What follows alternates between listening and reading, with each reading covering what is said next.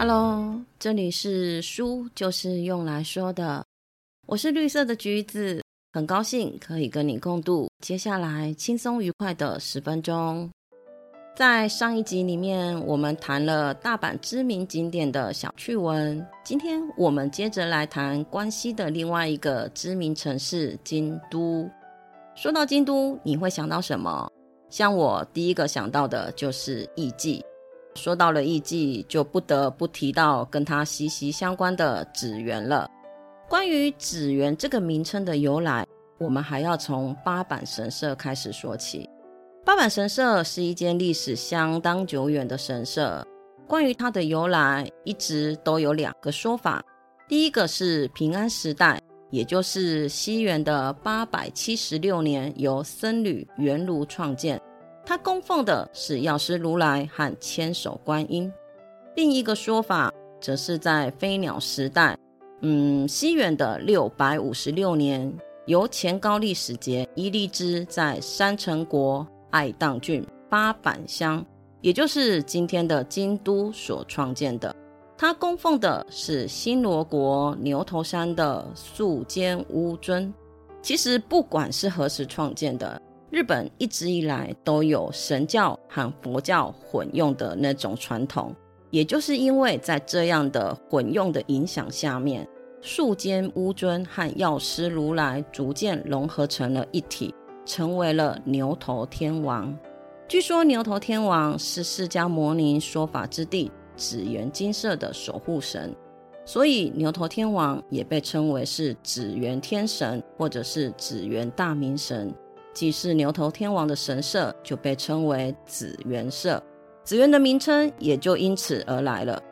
在第五十六代天皇的主政时期，西元的八百六十三年，疫病发生；八百六十四年，富士山大喷发；八百六十九年，还有地震跟海啸，天灾不断，让各地死伤惨重。清和天皇就在八百六十九年于佛寺神泉院举办御灵会。祈求可以清除各地的怨灵跟异神，因为紫元社它的本体是药师如来，当时的人们相信药师如来可以保佑人们免于恶疾，所以紫元社也参与了这一场御灵会，而且自西元九百七十年起，它成为了紫元社每一年的例行公事，称为紫元御灵会。这也就是现在每一年七月都会举办的京都紫园祭的由来了。紫园社因为受到了天皇和贵族的捐献跟崇敬，所以获得了相当高的地位。在京都，它的人气仅次于福建道和大社，而且它的很多建筑现在还是日本重要的文化财，就像是建于一四九七年的西楼门，一六五四年的本殿。还有一六六六年的石鸟居，这些都是日本重要的文化财。那为什么现在不叫紫园社，而是叫八坂神社呢？一八六八年，明治政府颁布了神佛分离令，禁止日本神道和佛教混用。于是，紫园社的主神从牛头天王又变回了最初的树间乌尊，而紫园社这个源自佛教的名称呢？也就被改为八坂神社了。那为什么艺妓又会集中在紫园这个地方呢？这就跟人的习惯有关系了。当你去神社参拜以后，假若有一个地方可以坐下来休息一下，顺便喝个茶的话，是不是很不错？所以在进入江户时代的初期，京都最大的茶屋街紫园社前的紫园甲部成型，大约是三百年前。茶屋的茶渐渐变成了酒，糕点也变成了料理，端餐倒茶的女士也变成了唱歌跳舞的艺妓了。到了江户时代的末期，紫园甲部的茶屋已经达到了五百家，艺妓和舞妓也达到了一千人了。说完了紫园这个名称的由来跟小故事以后，接着我们就来说一下去京都一定会去的一个地方。也就是清水寺，清水寺是怎么来的？为什么会有一个舞台呢？而且在一八七二年前，这个舞台竟然还是著名的跳楼圣地哦。让我们一起来了解一下吧。西元的七百七十八年，奈良的新福寺有一个名字叫贤心的僧人，在某一天的夜里，他梦到了有一个老翁叫他往北去寻找清泉。贤心在清醒后，也就真的动身出发了。他来到了京都的阴雨山，看到了闪耀金色光辉的涌泉瀑布，同时也见到了在瀑布旁边。主草庵修行已经两百岁的行瑞居士，他对贤心说：“我等你很多年了，请你把这一块梨木雕成千手观音像，来守护这个观音灵场。”说完以后，他就消失不见了。这个时候，贤心才意识到这个行瑞居士是观音菩萨的化身，于是呢，他就开始虔诚的雕刻着观音像。并供奉在行瑞居士原本居住的草庵里，这里也就是清水寺的原点。那清水寺为什么会有一个舞台呢？我还记得我第一次去的时候，我的想法是这个空间应该是为了表演给信众看的吧？答案是什么？真的是用来表演的，没错。不过呢，不是表演给信众看的，而是表演给观音菩萨看的。清水舞台总共铺设了超过四百面的块木板，它底下的十八根大木柱，每一根都是树龄超过四百年的榉木，整个建筑完全没有用到任何一根钉子，把日本传统的工艺在这个作品上精湛的展现出来了。那跳楼圣地又是为什么呢？这个我们就要说到日本的一句俗话了。从清水舞台往下跳，这句话的意思是抱有非常的决心跟觉悟。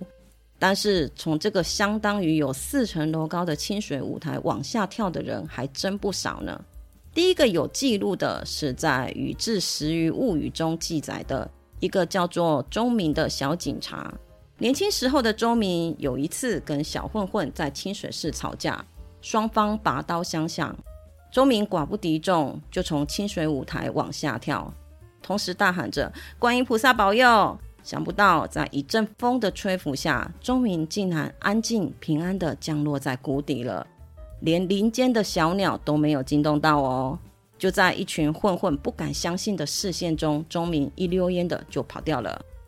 根据清水市成就院日记的记录，一六九四年到一八六四年当中。从清水舞台往下跳的人数一共有两百三十四个人，其中有三十四个人死亡，生存率高达了百分之八十五。会这样的原因，是因为在那个时候，舞台下方的树木繁盛，而且土壤是属于软质的，所以才会不容易致死。从清水舞台往下跳的人不一定是想不开，许多人反而是为了祈愿。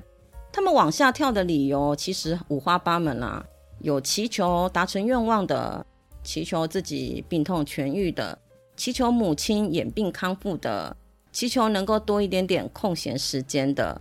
而且在江户时代还流传着，若撑着伞从清水舞台往下跳，就能够成就恋情。最后在明治政府时期，西元的一八七二年就颁布了禁令。谁都不准再从清水舞台往下跳了，才终于结束了这一个恶习。在今天节目的最后，我们来说一下福建道和大社的千本鸟居。这个每个旅客必定一游的千本鸟居是怎么来的呢？它跟三月百货的前身月后屋有关哦。月后屋是一间在江户日本桥创业的和服店。有一天，他的第二代传人三井高富在街上看到了三位道和神社，心想着“围”这个字不就是在井的外面用四方形包起来吗？那三围不就是守护山井的意思吗？于是他便带着山井家跟月后屋所有的人前来参拜，之后果真生意一飞冲天。就此也就带动了全日本参拜道和神社的风潮，以祈求出人头地、生意兴隆。更有许多人在福建道和大社奉纳鸟居，从而形成我们今天看到的千本鸟居。那这个鸟居真的有一千个吗？在目前大约全长四百公尺的参道上，实际上大概有八百只上下的鸟居。而福建道和大社整座山加起来的鸟居，实际上超过三千只以上。但是根据福建道和大社自己官方的说法，是一万只啊。究竟真实的数字是多少？那就真的是没有答案了。我每一次去，基本上都是走完千本鸟居到奥社奉拜所就折返了，一个很标准的观光行程。谢谢你今天的收听。你的追踪是我成长的养分，动动手指，让我可以慢慢的长大。希望今天的内容可以给你一点点新的想法。我们下次见，拜拜。